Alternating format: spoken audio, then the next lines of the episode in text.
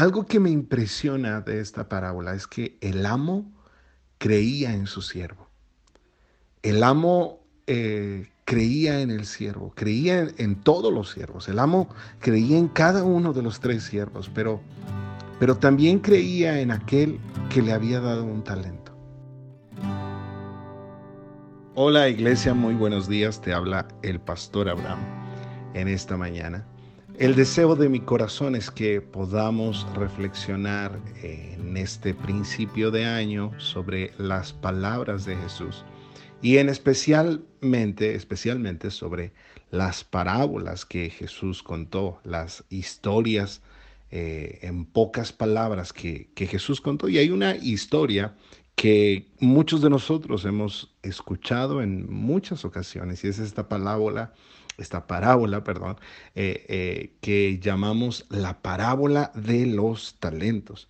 Y la Biblia dice que había un hombre que tenía eh, que emprender un largo viaje y tenía tres siervos y le dio a uno cinco talentos, a otro le dio dos talentos y a otro le dio un talento para, se los encargó, les dijo que volvería y básicamente estos talentos eran como bolsas de, plata. De hecho, hay versiones en la Biblia que podemos encontrar que dicen que eran como bolsas de plata.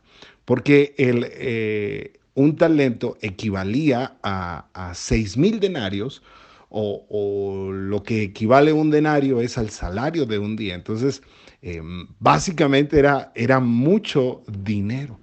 Y, cuando tú y yo éramos pequeños, seguramente jugamos a este juego de eh, que decía, ¿tú, qué harías si tuvieras un superpoder? ¿Tú, qué harías si, si tuvieras un millón de pesos? Y muchos de nosotros hemos pensado esto. ¿Tú qué harías? ¿Tú qué harías si tuvieras un millón de pesos? ¿Tú qué harías si tuvieras una oportunidad eh, impresionante? Y la Biblia dice que estos hombres literalmente recibieron como bolsas de plata o eh, bolsas llenas de plata y, lo primero que hizo uno de ellos, el que recibió una bolsa de plata, es ir a comprar una pala. No sé si yo, eh, si recibiera esa cantidad de dinero, lo primero que haría sería ir a comprar una pala. Pero eh, este hombre literalmente dice la Biblia que fue, compró una pala y la cavó, cavó un hoyo y, escondió su talento, escondió su, su tesoro para, para ti, para mí, en nuestra cultura no, no tiene mucho sentido esto, pero, pero en las culturas anteriores no, no había eh, eh, bancos donde guardar un, tesoro. Y, por eso eh, es muy interesante lo que, lo que hizo este hombre. Pero más allá de reflexionar en muchas de las cosas que esta parábola nos, nos puede enseñar, yo quiero reflexionar en algo que me impresiona eh, de esta parábola. La Biblia dice que cuando el amo volvió, el amo volvió eh, a, que estos hombres rindieran cuentas y el que le habían dado cinco talentos devolvió cinco, eh, más cinco más, así que devolvió diez, el que devolvió, el que le dieron dos, devolvió otros dos y entregó cuatro, pero aquel que solo tenía un talento, dice la Biblia que eh, le dijo a su amo, eh, tuve miedo, por eso tuve miedo de, perder tu dinero, por eso lo escondí y, y, aquí está, aquí está tu dinero de vuelta, ¿verdad? pero algo que me impresiona de esta parábola es que el amo creía en su siervo. El amo eh, creía en el siervo, creía en, todos los siervos. El amo creía en cada uno de los tres siervos, pero, pero también creía en aquel que le había dado un talento.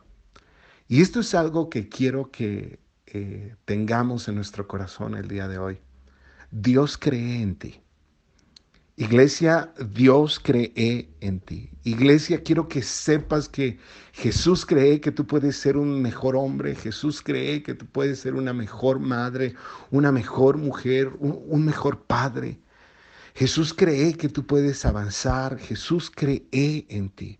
Más de lo que tú puedes creer en ti, más de lo que tú puedes imaginar, Jesús cree en ti. Jesús creyó en, en hombres en los que nadie creía. Jesús creyó en, estafadores, en, en gente eh, que nadie creía en mujeres. Eh, eh, en ese tiempo las mujeres no tenían un, lugar en la sociedad y Jesús creyó en mujeres, Jesús creyó en ladrones, Jesús creyó en, mujeres que eh, habían engañado a, sus esposos, ¿verdad? E, en, hombres que eran, eran lo peor. Jesús creyó en ellos. Y yo quiero que sepas algo, iglesia, Jesús cree en ti. Sabes, eh, cuando me pongo a pensar en esto, muchas veces eh, hay una pregunta que viene a mi mente una y otra vez. Y, yo creo que tú y yo alguna vez la hemos pensado. Te la voy a hacer. Mira, es, ¿hay algo que sea demasiado difícil para Dios? ¿Cuántos, cuántos podrían decir que sí hay algo que, hay, que, que sea demasiado difícil para Dios? La verdad es que cuando le preguntas esto a, mucha gente, la gente dice, no, no, no hay nada que sea difícil para Dios. Pero déjame agregarle algo a esta pregunta. ¿Hay algo que sea demasiado difícil para Dios a través de ti? No estoy hablando de, cualquier persona, estoy hablando de ti, de ti que estás escuchando este mensaje. ¿Hay algo que creas que sea demasiado difícil para Dios a través de ti? Sabes, me he dado cuenta que cuando tú y yo estamos en la ecuación, como que nos pasa algo. Creemos que Jesús perdió su poder.